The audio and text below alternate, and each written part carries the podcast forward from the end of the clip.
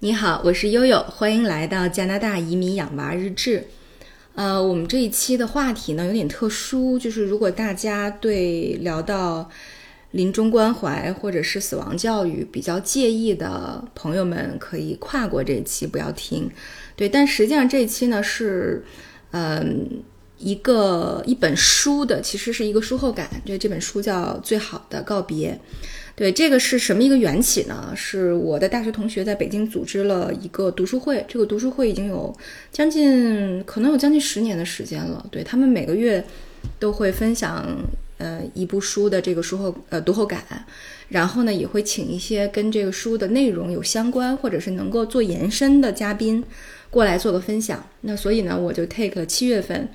呃，这一期读书读书会的啊嘉宾之一，那么他们在聊这本书的时候，请了一个国际护士组织的一个嗯资深的一个护士和管理者，然后另外就是我对我们两个来分享。然后我觉得之前好像氛围还挺轻松的，然后因为我在加拿大这边，对吧？其他的朋友们都在北京，他们是现场的这种沟通和聊天，呃。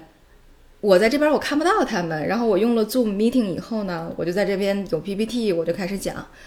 呃，等我把讲完了之后，把 PPT 关掉，我就发现，我的天啊，现场好严肃啊，还有很多人在哭。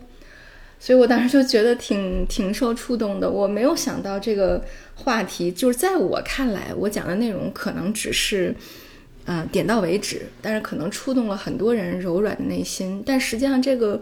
读书会的平均年龄并不年轻，呃，可能是在也，但是也也并没有那么的年长哈，可能就是像我这个年纪四十岁上下的这些中年人，所以又让我觉得说，呃，就像我以前做医学伦理聊有一些节目聊到的，我觉得这是很多中年人应该修的一个必修课，所以今天我就想把我那一期这个分享的一些主要内容呢，也在咱们的节目里面简单聊一聊，就如果大家觉得。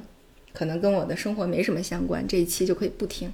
这一期可能也跟加拿大没有什么太直接的关系，但是呢，这一直是，其实我之前节目里有聊到，对吧？我父亲生病，包括最终，呃，去年走了啊，包括我祖母今年又走了，其实这些都牵动着每一个海外游子的，特别是独生子女的这个内心，对吧？所以也是我们煎熬的一个症结。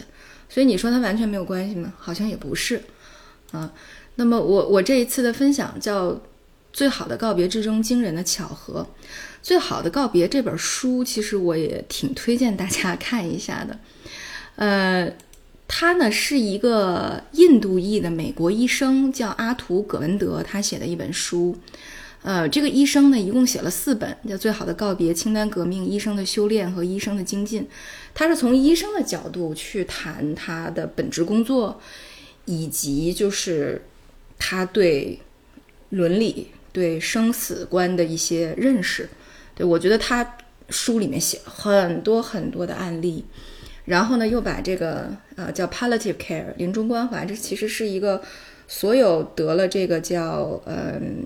就是当你就是有限生命疾病的，呃，所谓绝症，对吧？但得了绝症的病人，那么他要走过的几个阶段，对，所以他都做了一个非常详细的阐述。那当然，他其中有一些观点，可能是和我们国内主流的一些价值观、生死观、宇宙观都不太相似的，但是呢，又让我觉得和我自己产生了一些非常有震撼的共鸣，呃。这个是我想分享的一个主题，然后在这个整个的 PPT 里面的第一页，我跟大家分享了一个大概的一个呃数据表格，对吧？这写的是什么呢？是用列表的形式展示了一下这个我父亲和我祖母，呃，他们的离世年龄、他们的生存周期，还有他们在整个病程当中。经历的一些关键事件，比方说，我父亲发现这个，呃，肿瘤的年纪是六十二岁，离世的时候是六十九岁，生存周期是七十五个月。我祖母呢，是从发现到离开都是九十六岁，呃，那么生存周期是两个月。对，然后他们经历的关键事件也有不同，比如我父亲，我父亲在二零一六年十二月有一次手术，一七年一月一次手术，这两次。都是开腹的比较大的手术。然后一八年四月和二零年九月这两次都是介入式的手术，但同时他的创伤虽然你表皮外是看不到的，但是其实对脏器的创伤也是非常大的。那么这是四次大手术，呃，其中还经历过三天的 ICU 和五十多次的小手术。为什么呢？因为它一直在大手术之后会有这个引把这个消化液引出体外的这样的消化道的留置管。那么这个留置管基本上是三个星期。需要去更换一次的，因为随着人正常的进食，每天的消化会产生一些非常细小的这个呃消化完的这个颗粒，那它有的时候会堆积在这个管道壁上，所以这个大概三到四周左右它就会堵了，那你就必须要去换它，否则就会有有危险，有感染的风险，对吧？那么呃小手术差不多有五十多次，在这个四五年的时间。呃，置管的时间也超过了五年，那么就意味着他有五年的时间是没有办法去像正常人一样洗澡和睡觉的。嗯，体外肿瘤超过了六个月。什么是体外肿瘤呢？就是它的肿瘤最后是转移到腹壁上，那么从腹壁上整个长出来，从一点点破土而出，到最后长到成人的拳头大小。呃，那么到他离世，差不多经历了六个月的时间。他化疗了四个周期，那么其中在整个病程当中有五十六天，呃，是由于超级细菌感染隔离过。之前我在节目里面提到过。那么最后临终关怀的时间是一共是七十一天。那么我祖母呢是二零二三年三月做的脊柱外科的手术，呃，在最后呢是在 ICU 待了十天，啊，所以这是一个大概的一个表格。呃，我为什么会留这样的一个表格呢？是因为我觉得这本书中跟我产生最大共鸣的是，在它一百七十二页有一句话，说的是“尽全力救治也许不是最正确的做法”。这句话其实本身和我们中国传统观念的很多的呃理念是不一样的。比方说，我们会想，这个有一句话叫“好死不如赖活着”，对吧？有一个就是我们要尽全力去去救治。病患对吧？但是实际上有的时候是这样吗？呃，我刚才通过那个表想说明的是什么？想说明的是，就是我父亲和我奶奶都在某一个领域成为了某一个记录的保持者啊。就说我父亲来说吧，他应该是北京地区，也可能是更大范围的地区，这个我不确定了啊。呃，罹患这个呃十二指肠壶腹。包括胰腺癌在内，因为这两个位置非常的接近，所以因为十二指肠壶腹癌的患病率非常非常的低，嗯，差不多是肠癌的千分之七，所以呢很少，这个病例非常少。然后，呃，那么又跟胰腺非常接近，发病的整个的程度啊，恶性恶性程度也都基本上相当，所以他们两个经常是被放在一起说的，对吧？那么我我父亲的病例呢，因为他的呃和这个。之前的一个国家领导人的这个病例非常非常的相似，所以在这个解放军医院的这个系呃解放军总医院的系统里面，经常被拿起来做这个案例之间的比较。嗯，我父亲呢，差不多是超过了中位生存期二点六年，因为这个平均生存期是两到五年，对吧？那么胰胰腺癌如果单说胰腺癌，那么时间就更短了啊。那么如果说整个的平均生存期，它实际上是。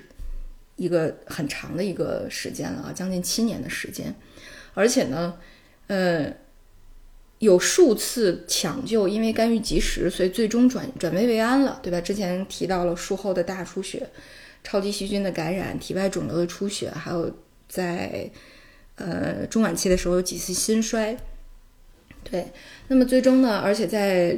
临终期间，他在这个临终关怀中心，然后也得到了很好的照护，所以这个尊严感是非常好的。那么，如果你说这个记录保持者，呃，或者说整个在整体患病过程当中呢，无论是长度，呃，整体的尊严感而而言，哈，总体来讲，这都是非常不错的啊。大家可能觉得说，哎，我们讲，就包括这本书里也说什么是善终，对吧？那么实际上。呃，给人大概的感觉就是啊，悠悠尽了很多力，然后父亲，呃，也延长了这么长时间的这个生存期，是一件，嗯，挺挺了不起的事情。对，实际上我我不是说在整个过程当中没有后悔的那些瞬间的，嗯，这就是在一方面你是记录保持者，但另外一方面，你说你是不是在中途的时候有一些那些特殊的阶段，你会觉得你会有的时候，我会经常纠结和质疑我之前做的一些对他的救护决策是不是理性的，或者是不是正确的哈？就是最纠结的有有两个，包括我祖母在内有两个，一个是在一七年一月，就我父亲刚发现，然后做了大手术，大手术之后出现了严重的并发症啊，然后大出血了。然后当时，嗯，被这个救护车拉回到医院，然后又在 ICU 抢救了两天，然后不行又大出血了，最终就只能是开腹探查啊，开腹止血。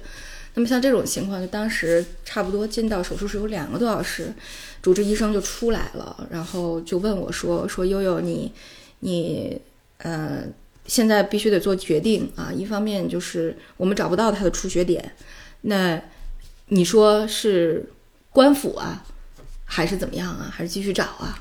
后来我当时想，这种情况，这种规模的出血啊，将近两两千毫升，对吧？那你官府，那就意味着可能就没有没有机会了，对吧？所以我当时我特别坚定，我跟他讲说，呃，就是不找不到就不官府啊。所以后来这个医生他。他当时就是在在他整个抢救成功结束以后，他跟我说：“他说你知道吗？我只比你大四岁。我当时看见你在手术室外，我就想，如果是我的话，我会怎么做这个决策？对，他说我可能也不见得能做出比你更好的决策来。所以他说我进去以后就放开手了。就是按理来说哈，正常的外科手术，特别是出出血的这种探查的手术，一般都是器械的，对吧？他说我就后来我就下手捋着血管一点点去找了，最后。一挤，不就发现了那个出血点？对，所以这次抢救是非常成功的。然后医生跟你的共情，呃，你们做的医学决策，我无论在后面哪个瞬间都是对的，但是依然会让我在情感上有的时候觉得很纠结，因为大家就是其实可能不太了解哈，就是这种，嗯。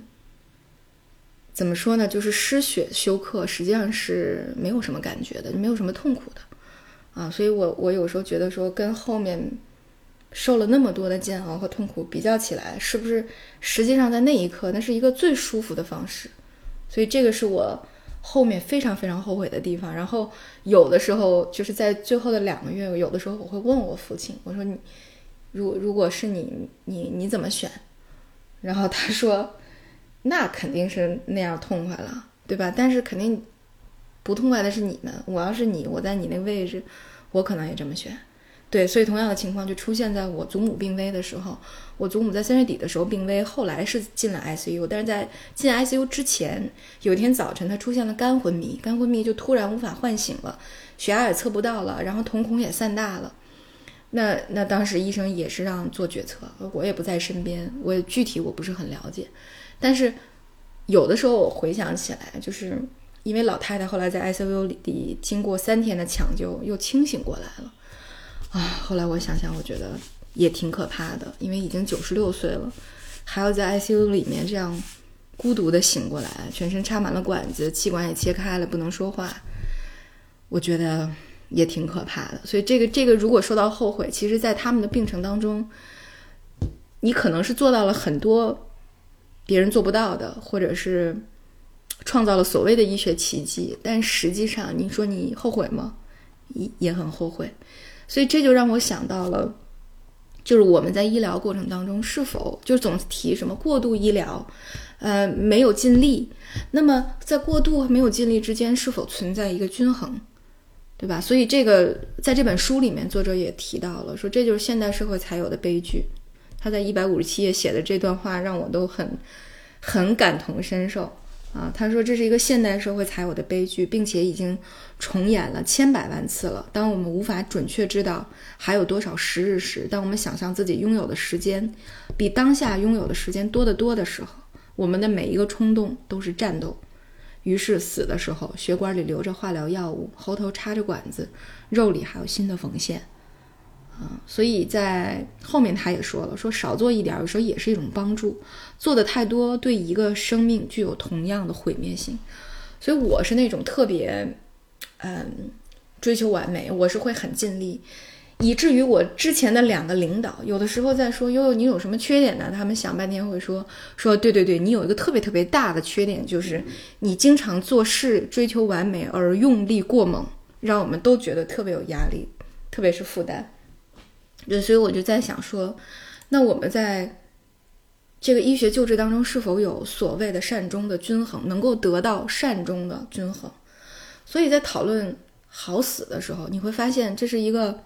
医生和病人和你个人都根本没有办法控制的一个结局。我为什么这么说？就是在我看到我父亲情况不是很好以后，我就在想，他到底会是怎么样的一个 ending 呢？对吧？那也是可能是呃心梗、脑梗，呃还是这个，因为因为他双下肢有血栓，他没有办法起床，对吧？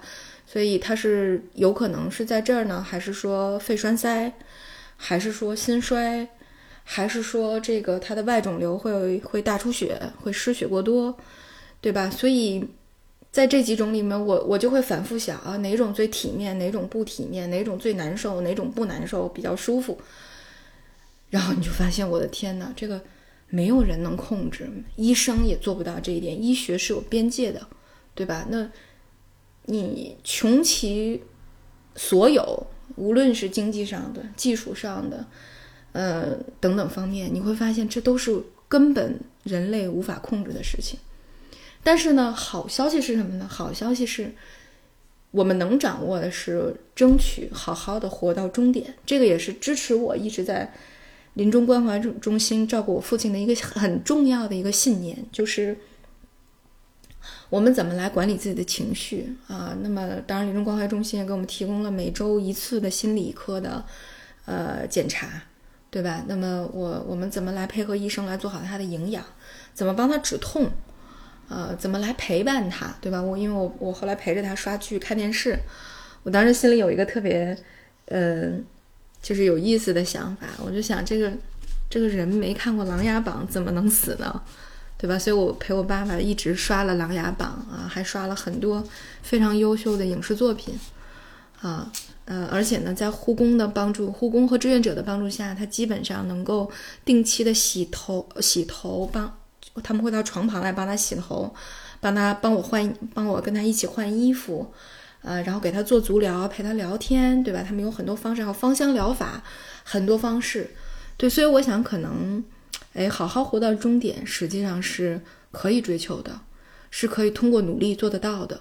所以这个是我对这本书读完了之后，我觉得是一个非常非常强烈的共鸣，也觉得特别希望跟每一个朋友分享。呃，我时不常的就会有，就会有这样的，呃，就是这样的画面感是什么呢？就是除了我，也许啊，当然每个人的人生都际遇都不。呃，不尽相同，有的人运气很好，可能永远不会遇到像我这样，这个艰难的站在手术室外，就医生等着我做决策这种困难的情境。但是也可能随时随地就会发生。对，那么实际上在发生这个事情这之前，呃，可能很多人都是傻白甜，对这个事儿没有任何准备，没有思考过，所以根本不知道怎么来做一个好的决策啊。那。实际上，我们现在去接触一些，稍微了解一些，这就是能够让我们在关键时刻做出一个理性决策最好的一个预备课程。这是为什么？我觉得现在在整个的，呃，医疗行业也好，或者说在社会上也好，缺失的一个非常重要的内容啊。那么，其实不仅仅是对中年人，那是对小珍珠他们这样的未成年人，对奥斯卡这么样这样的青少年。实际上也有很多好的绘本、影视作品，能够帮助他们去，呃，接受，呃，这个，嗯，严肃的命题。呃，我因为我不知道大家对这种节目的接受能力，如果觉得很好，我我后面也会给大家分享一下这个我对小珍珠的这个。呃，一些一些干预吧，心理上的、精神上的一些干预，因为他跟奥斯卡相比，奥斯卡是在加拿大，而他在北京，他是直接接触、直接卷入到这个里面的人，而整珍珠在整个过程当中都表现得非常的冷静和淡定，也很有人情味儿。嗯，我给大家举两个例子啊，呃，就是一个是我爸爸在临终关怀中心期间，那因为当时疫情的原因，还有就是这个中心比较特殊的原因，因为几乎每天都会有走的病人，对，所以实际上这个，嗯，跟一些特殊部门来来往往的这个是比较多的，啊，所以其实他在临终关怀中心门口有一个呃病区管理的一个规定。上面写的就不允许未成年人进入，呃，但是呢，因为我会把珍珠画的一些画贴在我爸的病房里，然后很多护士都已经通过，呃，各种各样有趣的画和诗了解了小珍珠，对，所以经常他跟姥姥和姨姥姥过来给我送饭的时候，呃，护士们看到他就会跟他聊天啊，跟他一块聊天儿，呃，说说话。然后有一天，小珍珠就问护士长说：“护士长。”我想要去看我姥爷，可以不可以啊？嗯嗯，但是呢，因为姥爷当时已经非常非常消瘦了，嗯，当时我自己不觉得，但是后来我看到照片之后，其实还是觉得是很触目惊心的哈。但当时不觉得。然后护士长就说：“说你不要去，因为姥爷的营养状况不是很好，怕吓到你。”然后小珍珠说：“不会呀，他是我自己的姥爷呀，我怎么会害怕他呢？”不会的，我就是想进去看他，哎，所以这样就给小珍珠特批了一个周六的下午，让他进来陪着我们一起啊，过了一个很温馨的一个下午。嗯，这也是疫情三年以来，我不知道之前了，反正就是疫情三年以来第一次有未成年人经过批准进入到病区的，小珍珠是第一个人。对，然后第二个呢是在嗯这个办呃葬礼的前一天晚上，呃，然后。我就有点纠结，因为毕竟第二天也是会来很多亲朋好友的，呃，我就纠结说，哎，这个可不可以化一点淡妆，是吧？这是这是一个很纠结的事，不知道该不该。然后我就在那儿正琢磨这个事儿，正在纠结呢。小珍珠就说：“哎，妈妈，你画吧。”嗯，他说：“你画的漂漂亮，还还要画的漂漂亮亮的，这样呢，姥爷就知道你在家过得很好，因为我有七十多天没有在家。”哎呀，他一句话就特别，就是打动了我，然后也解决了这个困局。所以管他什么世俗的标准啊，对吧？所以我就啊，然后他还给我挑了一支口红，然后第二天呢，我们就漂漂亮亮的去参加了这个仪式。所以呢，其实我也觉得这个任何形式的对这个事情的了解。和讨论，实际上对我们的生活、对我们的整个人生都是蛮有意义的一件事儿。当然，回到这个书里的话，书里还有很多很有意义的东西，比如说他如何和病人展开这种艰难的谈话，啊，如何去聊活着的意义，如何来理解勇气，啊，如何来进行复杂的选择，他也会提供一些这个方法论的东西。所以，我觉得这本书还是蛮适合呃中年人呃来。看一看，就不论你跟这个疾病，你跟这个死亡有多远，但实际上这本书是很值得一看的一本书。嗯，对，所以当时我就，我就我我在结束了这个呃演讲之后呢，我就把 PPT 关，然后我当时我就被震惊了。然后后来也有很多人给我反馈说，嗯。就是从这本书，包括我自己聊的一些相关的经历当中，觉得也也是很有意义的一件事儿。就觉得这个这个话题好像在我们这个社会里是一个比较禁忌的话题，但实际上特别值得大家共同去正视和面对。所以今天呢，我就在我的栏目里面哈，嗯，小小的做一个分享啊。OK，呃，那么。我尝试着哈，会在节目底下开一个类似于投票的，就大家是不是对这种节目感兴趣，会不会愿意听？那也希望看到大家的一个真实的回复，好吧？那今天我们的节目就到这里，感谢大家的关注，我是悠悠。